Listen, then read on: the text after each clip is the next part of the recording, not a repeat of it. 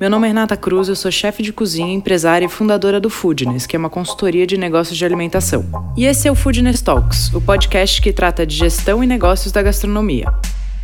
Cada semana vamos receber um convidado falando sobre um tema que ele domina. É um conteúdo feito por gente que empreende e passou ou passa pelas mesmas coisas que você, que tem ou está pensando em abrir um negócio. O Food Talks é um podcast para você que entende que gastronomia é muito mais que glamour. É sobre sangue, suor e boletos. Nesse episódio, a gente trouxe um caso que muitos de vocês que nos ouvem vão se identificar. O chefe Marcelo Oliva precisou se reinventar e, mesmo com pouco tempo de experiência de mercado, trouxe novidades para manter o negócio de pé.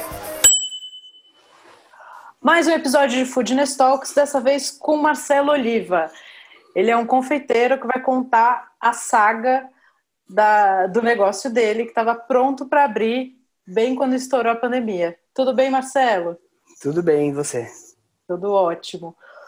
Então me conta, você estava com tudo pronto para abrir quando veio o decreto que nada podia mais funcionar, é isso? Pois é, eu estava com uma loja pronta, eu, eu antes eu só operava com uma que a gente chama de dark kitchen, né? Só delivery. E eu não tinha loja, tinha investido aí quase, um, quase, na verdade assim, quase 80 mil reais para abrir um café com uma confeitaria ali na Vila Mas Nova mais, mais importante do que isso é quase mais do que o dobro do que você esperava, né? Mais, mais do que o dobro que eu esperava, é, exatamente. Porque, na verdade, assim, eu, eu alugava uma, uma cozinha e a gente atendia só delivery, na verdade. E aí, no final do ano passado, a gente precisou entregar o prédio. E, e aí, em janeiro, eu fechei o contrato, fiz a reforma e estava previsto para começar um soft open em março para ter uma inauguração em abril, né? E aí a gente mudou, na verdade, assim, a, Congasa deu uma atrasada no gás, é, ele atrasou quase um mês o gás. E em março eu mudei, cozinha instalada, equipe montada. É, a gente começou a operar, se eu não me engano, foi, se eu não me engano não, foi numa sexta-feira, o governador na segunda-feira decretou a pandemia. Tá. E aí bateu, bateu aquele desespero, né? A gente não sabia estava muito incerto, na verdade. A gente não sabia o que, que ia funcionar, o que, que não ia, o que, que podia, o que, que não podia. Bom, mas para contextualizar, eu vou, vou pedir para você voltar um pouco na história, porque você começou a fazer um projeto em casa, né? Você te, trabalhava em outra área, aí você foi estudar e você começou um projeto em casa. Depois desse projeto em casa, você alugou uma, uma cozinha compartilhada, e aí você começou a vender nos aplicativos, e aí ir para sua cozinha própria foi o terceiro passo, certo? Isso. Eu, eu, eu venho de. Assim, cozinhar sempre foi a minha paixão, desde pequeno, né? Sempre foi, foi minha. Era um hobby. Aí eu trabalhei no varejo, numa empresa de varejo durante quase 10 anos. Depois eu fui para a indústria farmacêutica, sempre na área de marketing e vendas. Aí eu fui para a indústria farmacêutica, não, não aguentei ficar nenhum ano na indústria farmacêutica. Aí eu fiz, é, aí eu fui, eu fui, resolvi empreender. Eu, te, eu, eu, eu, comecei a ficar em parafuso, né? E aí, aí eu comecei a procurar coisas que me, que me desestressassem. Foi aí que eu entrei no, no curso de, do cozinheiro-chefe internacional. E, e aí foi lá que eu me encontrei, né? E aí é aquilo que eu até tinha conversado com você. Eu nunca imaginei na vida que eu fosse ganhar dinheiro com, com comida, né? E aí eu comecei a cozinhar em casa, eu começava a cozinhar em casa, o que era bom por um lado e ruim por outro, porque cozinhar em casa é muito cômodo, você já está na sua casa, você já tem todos os seus utensílios, mas era muito difícil, porque como eu tenho um cachorro, é, eu morria de medo de, de um pelo, então assim, eu tinha que fechar a cozinha, higienizar tudo, enfim. E, e acabava também misturando um pouco os custos, porque você tinha, eu tinha os meus custos, custo da minha casa, custo do, do, do gás, eu não. Que é uma, então, que é uma das coisas mais complexas, né? É um erro super super grave dentro da gestão de um negócio e é uma das coisas mais comuns que a gente vê no mercado, né? A vida pessoal misturada com a vida profissional ali em termos financeiros. Então, eu, eu no começo até tentava é, na minha planilha de, de. Porque assim, como eu já tinha tido uma empresa que teve problemas financeiros, quando eu comecei a, a, a ter um outro negócio, que eu comecei a encarar com outro negócio, eu falei assim, eu não vou errar de novo financeiramente, né? É, então eu quero começar um negócio do zero, já controlando desde o começo. Só que assim, aí quando você. Aí, só que aí você não consegue, porque você está em casa e aí você fala assim, ah, o gás, como é que você vai controlar o que você gastou de gás, de luz para a empresa é, e para e e, e você, pessoa física, né? Então eu meio que fazia uma conta assim, tipo, ah, 50% é da empresa, 50% é meu. Só que aí chegava, aí teve uma, um, o meu primeiro Natal que eu tive um monte de encomenda que eu fiz em casa. Eu usei o gás pra caramba. Eu falei, meu, será que é justo comigo eu ter que dividir comigo, minha pessoa física, dividir o gás meio a meio, sendo que eu usei 90% do gás? Então eu falei, não, eu vou pagar esse gás com o dinheiro da empresa. É, Ficava meio naquelas... Isso, isso, é uma coisa que eu vejo muito, assim, as pessoas fazem muito essa pergunta. É, o importante é você definir, né? Porque quando você está usando a sua casa, você já não tem aluguel, você pode definir, por exemplo, que o negócio paga 100% da água, da água, do gás e da luz. Porque a gente negligencia isso, falar, ah, eu não tenho custo porque eu faço em casa. E aí você se engana, porque a planilha, a planilha aceita qualquer coisa, né? A gente pode botar qualquer número ali que ela não vai contestar. Mas para o negócio ser mais próximo do real possível, é bom que esses, que esses custos sejam absorvidos pela empresa, por exemplo. Sim, não, então, e eu fazia isso, né? Então, eu, e eu tentava fazer isso. Mas como o meu período de casa não foi tão grande. Quanto daí tempo lo... você ficou em casa? Ah, uns seis meses, mais ou menos. E eu só fazia sobre encomenda, então eu não tinha uma demanda. Na verdade, assim, eu fiquei em casa pouco tempo e depois eu comecei a alugar a cozinha.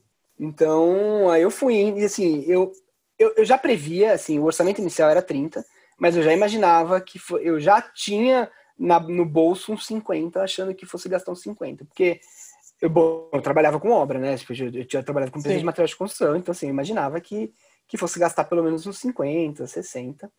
Sim. Bom, mas aí passou a obra, você não conseguiu abrir por conta da, da pandemia, e aí você já vendia no, no aplicativo, certo? Você já vendia há, há mais ou menos um ano. Então, eu já vendia no, no, no, mais ou menos um ano, né? Pouco menos de um ano. E aí eu mudei numa sexta-feira. A gente começou a operar no, no sábado, na sexta, na verdade. A gente mudou numa quinta. Na sexta, o meu pessoal foi. Eu tinha duas, duas meninas. Uma na cozinha, uma no atendimento, né? Uma que ela ajudava na cozinha e meio que no atendimento, nos aplicativos e tal. Na sexta, no sábado, domingo começou aquele burburinho de que as coisas iam fechar, assim, era aquela coisa meio incerta, é, a gente não sabia se ia, se não ia, o que ia fechar, o governador foi na TV falando que ia fechar tudo, que não ia, as empresas já tinham come começando a falar que as pessoas não iam mais trabalhar, que iam ficar em casa, então aquela coisa que ninguém sabia o que ia acontecer. E, e, aí eu, e assim, onde eu tô, ele é um ele é um boulevard, né? Só que na legislação ele é um condomínio, ele não é shopping. Tá. Então, pela legislação, a gente podia ficar aberto. E como eu sou o meu KINAI, né, que é a minha, o meu contrato social, ele é padaria e confeitaria. Então, eu era um serviço essencial. Eu entrava ah. dentro dos serviços essenciais. Aí eu falei, ah, quer saber? Eu vou arriscar. Aí eu comecei a vender. Aí, surpreendentemente, começou a vender vender, vender, vender. Aí assim, março já vendeu o dobro do que vendia onde eu estava no endereço antigo. Aí eu falei, nossa, é, em 15 dias já do, quase que dobrou o faturamento do onde eu estava. Eu falei, aí eu ficou aquela coisa meio confusa. Será que é porque eu estou num ponto novo? Será que é as pessoas estão é, em casa? Aí abril dobrou a venda de março. Aí começou assim, tipo, é, maio 20% acima de abril a venda começou a ficar muito, começou a crescer muito, né? E você não tinha feito absolutamente nenhuma propaganda? Não, não tinha feito nada, só liguei o on dos aplicativos só. Tá. Não feito nada, Agora, focado em nada. Vou te fazer uma pergunta, porque eu sempre falo aqui para as pessoas no Foodness que não adianta botar o negócio dentro do iFood e não promover porque o, né, o iFood, o Rappi ou qualquer outro aplicativo desse é um, é um método de pagamento, né, uma logística para o seu negócio. E aí você estava me falando que isso aconteceu realmente sem você precisar colocar, fazer nenhum tipo de divulgação. Por que que você acha que isso aconteceu? Porque não é comum. Então. É porque é um tipo específico de é, coisa. Eu, eu era, eu comecei sendo uma das primeiras confeitarias, só confeitarias, vendendo nos aplicativos. E eu tá. tenho um diferencial que isso é, quando eu abri a minha marca, a minha loja, é, eu trabalho isso até hoje. Eu fico das 10 às 10, todos os dias. Tá. Então eu trabalho até às 10 da noite. E seus é. picos de venda são mais para o período são da noite? à noite, é. E nenhuma confeitaria entrega à noite, né? É, pelo que eu conheço, pouquíssimas. Tá. Só as de shopping, assim, que são aquelas de franquia, né? Mas Sim. confeitarias boas. Porque eu, eu como, eu, como a gente estava conversando antes, eu sou um, um, um, doce lover, assim, chocolate. Assim, eu sou fissurado por doce. E assim, é, antes de trabalhar na área, assim, não tinha coisa pior do que você estar tá num sábado à noite assistindo lá, maratonando aquela série. Você fala, meu, queria comer aquele doce. E onde eu vou comprar agora, sábado, 8 horas da noite, 9 horas da noite? Não achava. Aí eu falei uhum. assim, meu, esse vai ser um dos meus diferenciais. Eu vou funcionar até as 10 da noite. O único dia que eu fecho um pouco mais cedo é no domingo.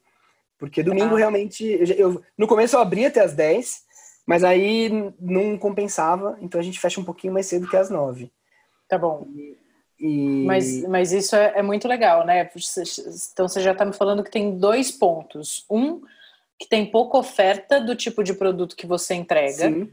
Então, logo você tem pouca concorrência dentro dos aplicativos. E, verdade seja dita, o consumo de doce, assim como o consumo de itens de comfort food, alto teor de carboidrato, carboidrato e açúcar, subiram durante a pandemia. Né, que o que as pessoas buscam é aquela comida de conforto, né? Então também uhum. teve é, é, esse esse agravante aí no bom sentido, e você está me contando também do horário, que você falou, bom, vou abrir cedo, fechar tarde, porque aí eu, se bobear, eu acho que você é um dos poucos, ou se não é o único, né, confeiteiro ou loja de doce específica, especializada, que fica aberto até as 10 da noite. Isso.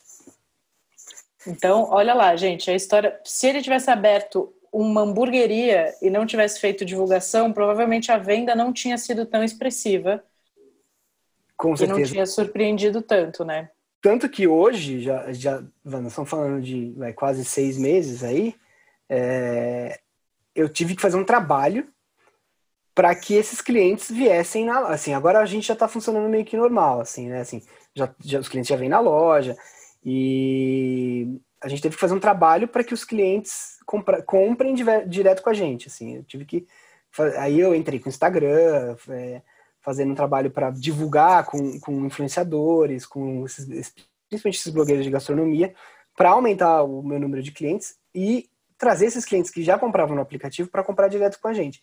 Porque dentro do aplicativo a concorrência aumentou muito. Então aquilo que eu falo faz sentido. Você está me dizendo que agora que tem bastante concorrência, suas vendas caíram, né? Dentro do aplicativo, sim. Mas eu, aí o que acontece? Eu tive que fazer um trabalho para trazer esse cliente para a loja, né? Então Sim. não foi. É, mas isso. Aí Até entra... porque na, na, loja você não paga os, os vai, 20, 30% da taxa de aplicativo. Não, não pago. Então tem uma, uma coisa importante aí de fidelização do cliente, né? De, de chegar até ele e falar, ei, vem aqui comprar direto de mim. Tem.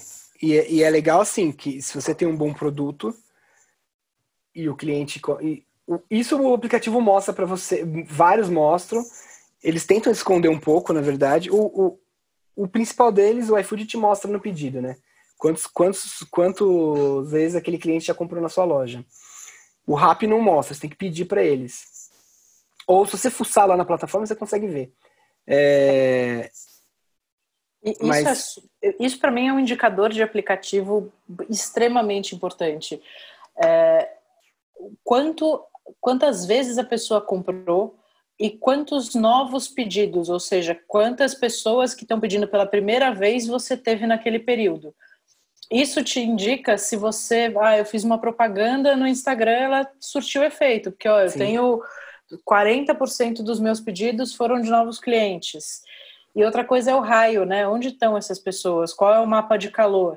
ah, eu, eu, você tá, tá no Itaim, né? Mas você vende mais para para Vila Olímpia ou para Pinheiros. Isso é importantíssimo também de saber, porque na hora de você trabalhar impulsionamento em rede social, ou seja, você vai botar uma grana para aparecer para novas pessoas, você sabe qual o bairro onde você vende mais, né? Onde você tem mais penetração de mercado.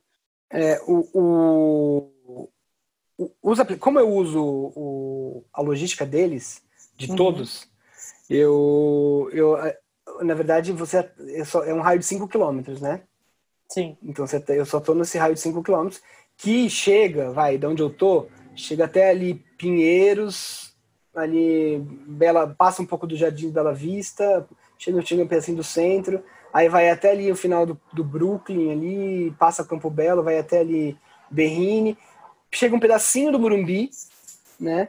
Então, mas você fica à mercê deles, assim. O que muita gente não sabe é que, por exemplo, quando chove, eles reduzem a área porque eles querem otimizar os motoqueiros, né? Porque os motoqueiros, muitos não trabalham na chuva.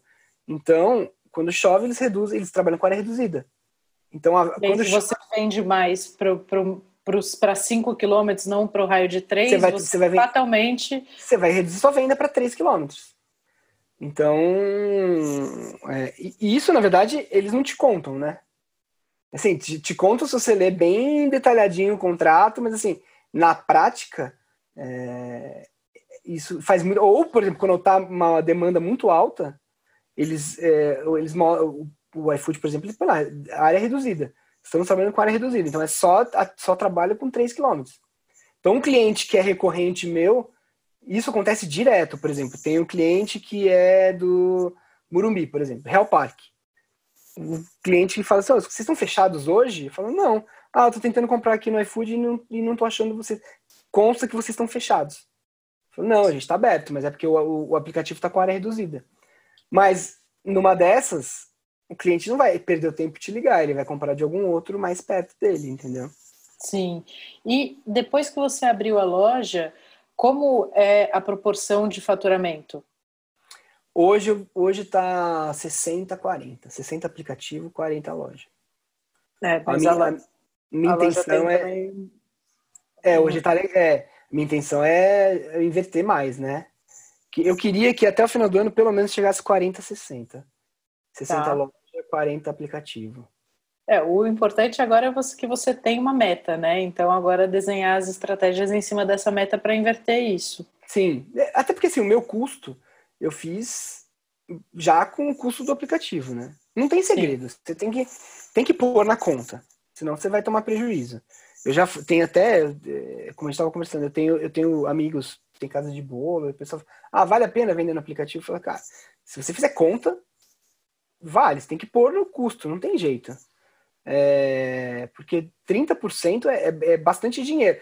É um mal necessário, assim, ele, ele me fez chegar onde eu tô, os aplicativos me fizeram chegar onde eu tô, ainda vão me fazer crescer mais, mas se você não colocar esse, esse, essa porcentagem na conta, você vai tomar prejuízo. Sim. Você vai tomar prejuízo. E ainda isso, isso é legal de falar também. Na hora de montar ali o seu, o seu preço, você já entende o valor do aplicativo, né? Vamos lá, vamos arredondar 30%. Qual o CMV máximo que você consegue trabalhar para a sua operação?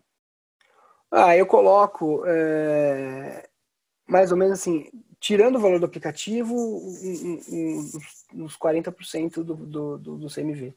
E... É um CMV alto já, né? É alto, é alto. Mas eu, eu trabalho com um valor agregado alto, né? E, mas assim, eu tô com um custo, por enquanto, alto, né? Porque eu ainda, a minha venda não tá onde eu gostaria de estar, tá, né? Por isso que eu te fiz aquela pergunta no começo, né? Se eu tivesse entrado já no processo de alugar um espaço, já arcar com custo fixo tão alto, talvez não tivesse tido fôlego ah, para estar aqui hoje, né? Então esse processo de aprendizado é super importante. Não, e por exemplo, eu, eu, eu por exemplo, é, eu, eu antes eu, eu colocava naquelas caixas de papelão quando eu fazia em casa, super bonitinha com logo, pá. Aí quando eu fui pra cozinha, eu tinha, hoje eu tenho que pagar uma nutricionista. Porque hoje eu tenho uma loja, tenho um responsável técnico, mais um custo, nutricionista. tá, quem não está na área não imagina que você tem que ter um nutricionista, um responsável técnico, que você tem que ter é, pop, que você tem que ter uma, uma pastinha com um monte de, de, de, de regulamentações, é, você tem que dedetizar a cada três meses, que você tem. Tem assim, um monte de custo que as pessoas não imaginam qual é o custo fixo de você ter uma confeitaria que tem é, 90 metros quadrados, assim, de área, né? Porque tem duas cozinhas, tem o cozinha, cozinha estoque e a loja.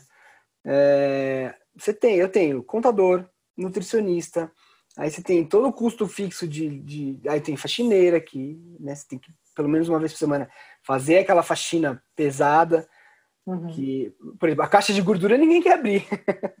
Não, é a parte que ninguém gosta. Ninguém, ninguém nem sabe o que é uma caixa de gordura. É, o cliente nem sonha o que é uma caixa de gordura. E... Sorte deles, né? É, então.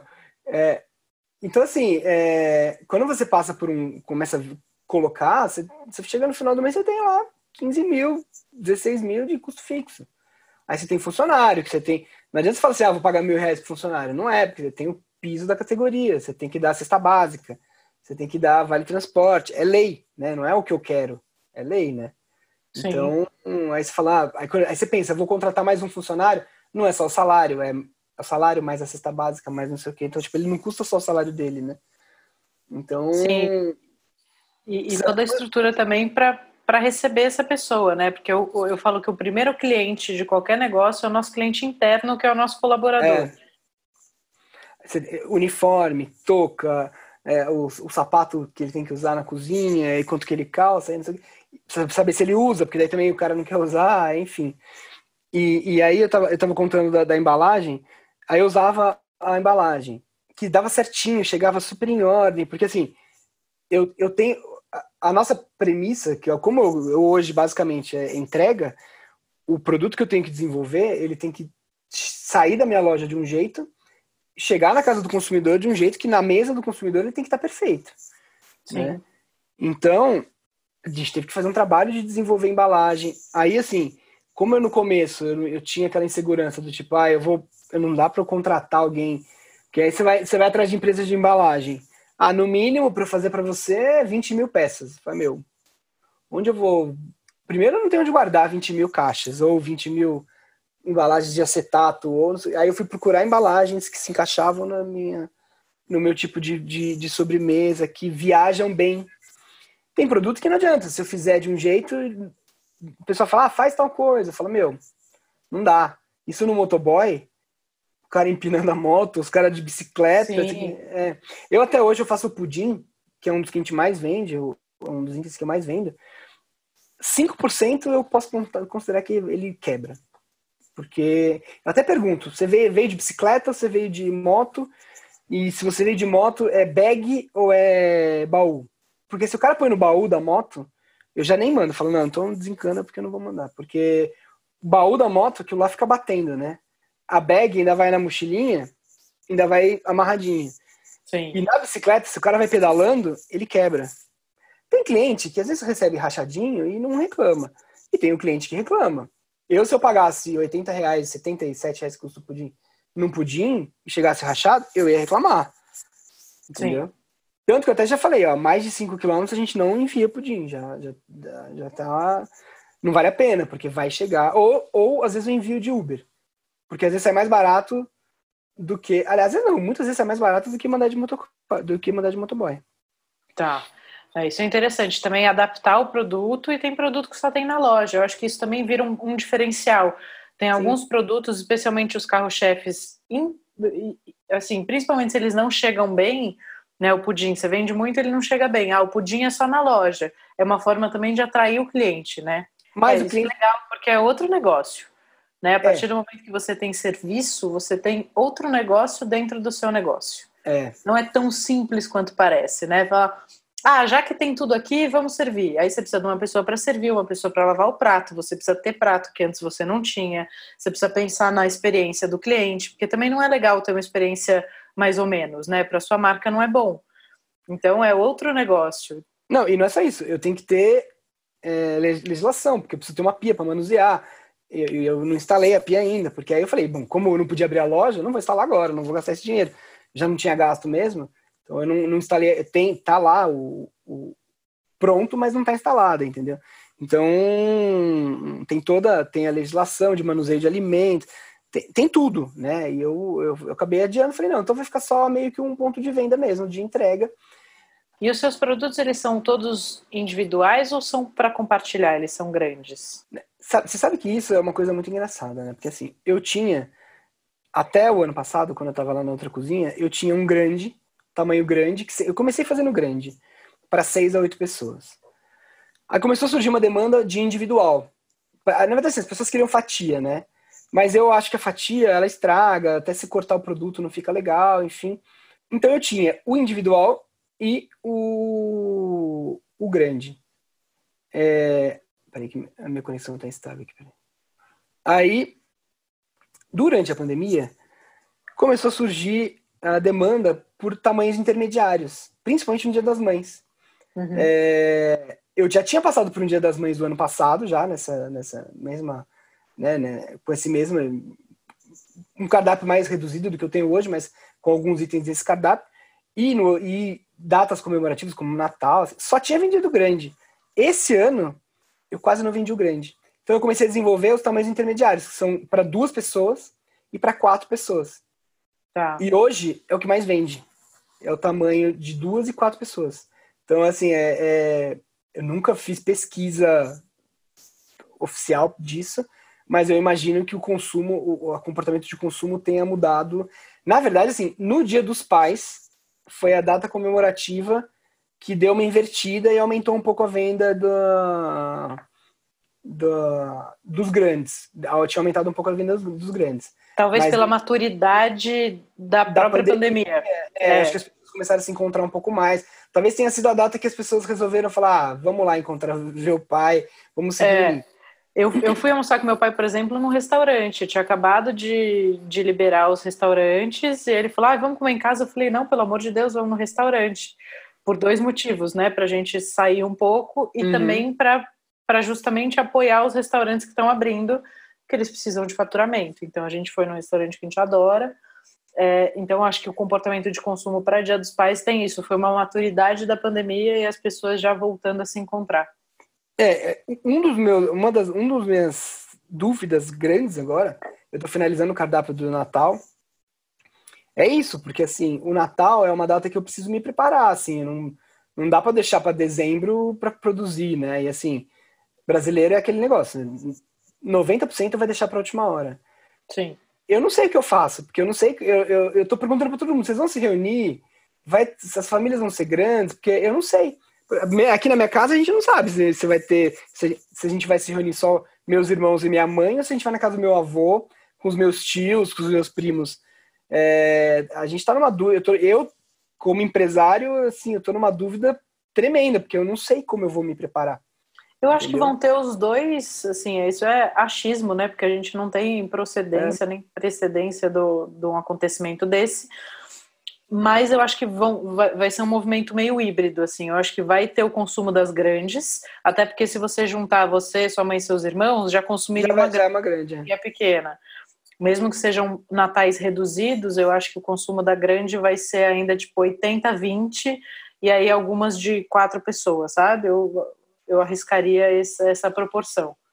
Mas é porque às vezes, por exemplo, é, é, às vezes tem família que prefere duas, uma família de vai duas, uma família de oito pessoas prefere às vezes duas de, de duas para quatro pessoas para variar o sabor, do que Sim. pegar uma grande.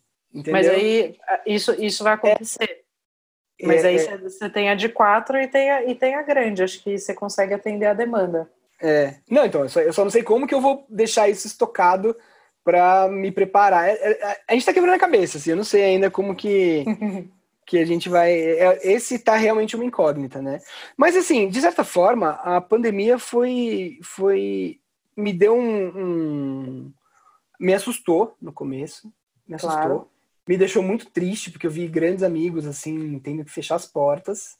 É, restaurantes que eu frequentava e pessoas que e bons restaurantes que eu falo, meu, putz, que pena, e assim, bons profissionais desempregados. E mas para mim foi, assim, é engraçado porque eu, eu nadei na contramão, né? Então, assim, eu. E, e de certa forma, como eu também não precisei investir no mobiliário da loja, essas coisas, porque eu fiquei. Eu, eu abri a loja em julho, então eu só fiquei com um balcãozinho lá, porque era só para entregar para os motoqueiros, motoqueiros. Então eu me deu um fôlego para dar um para ter que investir no mobiliário e tal. Então eu vou te falar que foi um, um grande aprendizado, né? Claro, com certeza. É muito legal a gente trazer uma história que é, atravessou a crise mesmo com tanta dificuldade, né? Porque você está com tudo aberto. Eu também tive um cliente que passou pelo mesmo, tudo aberto, começando a contratar a equipe, era um lugar enorme, pá, fecha tudo, volta, espera cinco meses e aí que a gente retomou o projeto. É, e você conseguir manter isso no, no delivery esse tempo todo e agora começar a reestruturar a loja aberta é muito bacana, né? Não, e, e assim, é, isso eu falo para todo mundo que eu conheço, assim, eu tenho uma maturidade de já ter tido um, uma empresa que teve um problema financeiro. É, poucas pessoas têm isso, né? Eu encaro isso hoje como um aprendizado, né? Tipo, já, já tive um problema no passado que, que me deu a frieza de jogar as cartas da mesa e falar assim, meu, eu não vou errar de novo. Se eu precisar demitir, não vou agir com coração, eu vou agir como empresário. Vou falar, meu, beleza, vai ser triste? Vai ser triste, mas assim, é, eu não vou misturar pessoa física com pessoa jurídica. Se eu precisar ficar em casa e ou eu sozinho ou, ou dar um passo para trás e, e voltar a ser o que eu era ano passado, sozinho e trabalhando sozinho, para não não queimar o meu patrimônio pessoa física, porque o que eu vejo, o que eu mais eu vejo assim é e assim que eu cometi isso no passado e que eu não cometo hoje de novo e que muita gente comete é meu pega a reserva que eu tenho, vamos pôr na empresa para não mandar funcionário embora, para não sei o quê. É triste, mas isso vai fazer o quê? É, é, as pessoas fazem isso, né? É... Eu acho que tem vários momentos, assim, acho que se isso está dentro de um planejamento é, de uma pessoa que tem muita experiência, muito planejado, sabe que isso é momentâneo, é, agora, em, em contrapartida também, fazer isso sem planejamento nenhum é você...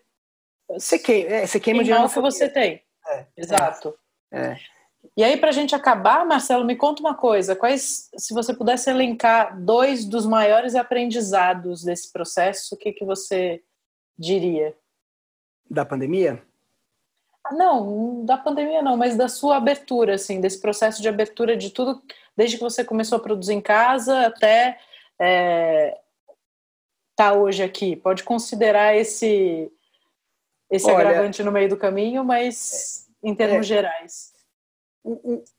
É assim, ó, a minha, meu, o meu maior aprendizado é que assim, eu, eu hoje eu encaro, sim, eu faço o que eu gosto. Eu, hoje eu consigo acordar trabalhando com o que eu gosto. Então, sempre gostei de cozinhar. Nunca tive coragem de, de encarar isso como um trabalho. E hoje eu falo, meu, eu vou lá e vou trabalhar e, e acordo feliz em trabalhar. E, e, e, e, o segundo maior aprendizado que eu acho é, é, é, lidar com pessoas. Eu acho que você gerir empresa, você quando você decide ser é, uma pessoa jurídica, você tem responsabilidades que de repente você não consegue voltar atrás, assim, tipo, é, pelo menos não de imediato. Você fala assim, quando você abre uma empresa e você contrata pessoas, aquelas pessoas começam a depender de você. Eu já tive isso no passado e, e hoje eu tenho de novo, né? E, apesar de eu ser voltar a ser empresário, eu gosto de ser chefe e eu gosto de estar com os meus funcionários, eu gosto de conversar bastante com eles e de aprender muito com eles, né? E a gestão de pessoas é um processo muito é, é, é bastante complicado. É, cada um pensa de um jeito, um... minha mãe sempre fala assim, ninguém pensa como a gente pensa, né? E, e, e eu acho que hoje eu tenho uma maturidade, é, uma inteligência emocional, uma maturidade para lidar com, com as pessoas que eu não tinha há quatro anos atrás e, e que eu aprendo muito com eles. Eu gosto de contratar bastante gente jovem, assim. É, até gente que nunca trabalhou com aliás a, a minha pessoa que me ajuda na cozinha, ela o primeiro emprego como confeiteira ela, ela fez curso de confeitaria, mas o primeiro emprego como, como, como confeiteira foi comigo, né? E eu gosto porque, assim, eu acho que o, o, as pessoas quando vêm quando vem com gás novo, mesmo que não tenha experiência de, de, de cozinha, de, de, de, Porque também, eu também não tenho, né? Se você for ver, minha carreira de confeiteiro tem o que? Três anos. Eu ainda aprendo todo dia, né? Então, eu acho que essa é uma, é uma lição de vida, assim, é, é, é ouvir bastante o que as pessoas têm para dizer, né? Então, eu acho que isso é, eu não ouvia antes, quebrei a cabeça, quebrei a cara já uma, no passado, e hoje eu, eu, eu, consigo sentar e ouvir o que as pessoas têm para dizer. Né? Então, acho que essa inteligência, é, lidar com as pessoas, me, aprender a lidar melhor com as pessoas, acho que foi um grande, uma grande sacada. E Sim, na pandemia, é, e, na pandemia com as, com as, pessoas realmente é o no, nossa maior responsabilidade, talvez seja a parte mais difícil e a parte mais prazerosa do negócio, né? É, não é, é, é realmente a parte mais difícil, é a parte mais prazerosa e, e assim é muito difícil você ter que lidar com um time e assim eu, eu sempre falo para o pessoal assim aqui dentro você tá mais tempo do que você fica com o seu esposo, com a sua mulher e com os seus filhos. E então assim, a gente e a gente aqui a gente tá a gente tem que se, se a gente tem que se encarar, na verdade, né? Então assim, não adianta a gente ter uma relação é, aquela relação hierárquica que um manda, o outro faz, não acho que não funciona desse jeito, né? Então, aquela aquela gestão antiga, acho que não, não pelo menos aqui na, na, minha, na minha empresa, eu não, não, trato assim, né? Então eu não trabalho muito livre. É, não tem mais, não tem mais. Né? E, e, e eu acho que, e, e, eu acho que na pandemia a lição que fica é que assim é, a gente passou, a gente está passando por um processo que nunca ninguém passou na vida, né? Pelo menos eu não conheço ninguém que tenha vivido o que a gente viveu. E é, eu acho bizarro, assim, essa é a palavra, como as pessoas encaram diferente, né? Eu tenho amigos que até hoje, nós estamos em outubro, até hoje não saem de casa. E eu. Então, assim, eu não sei a palavra para falar isso. Assim, existe. É, as pessoas, eu, eu, por exemplo, estou incentivando que as pessoas saiam de casa, né? É, porque eu acho que as, as, coisas, apesar de todos os riscos, é, as, as coisas têm que começar a voltar, né? Então, eu, eu, eu peço no restaurante. Eu tenho, amiga, eu tenho uma amiga minha que ela tá trancada em casa. Ela não pede nada porque ela tem medo de pegar o coronavírus. Porque ela viu que não sei aonde, em Nova York, as pessoas pegaram o coronavírus pelo delivery. Eu falei, meu, não tem risco, meu, pede. Então, assim, é, eu fiquei. É engraçado como ficou. Como as pessoas reagiram de forma diferente a um problema que todo mundo tá passando junto, né? Então é isso que é, mas acho que isso faz parte vai, e vai ser muito importante também a gente aprender a, a respeitar as escolhas, né, a não julgar Sim. que cada um tem as suas verdades, os seus métodos, as suas inquietudes, é, e que a gente junto chega num, num denominador comum e, e bom para todo mundo. Sim, é isso aí. Meu querido, muito obrigada, obrigada pelo Obrigado. seu tempo, pela história Prazer e conhecê-la. Prazer todo meu e muito boa sorte.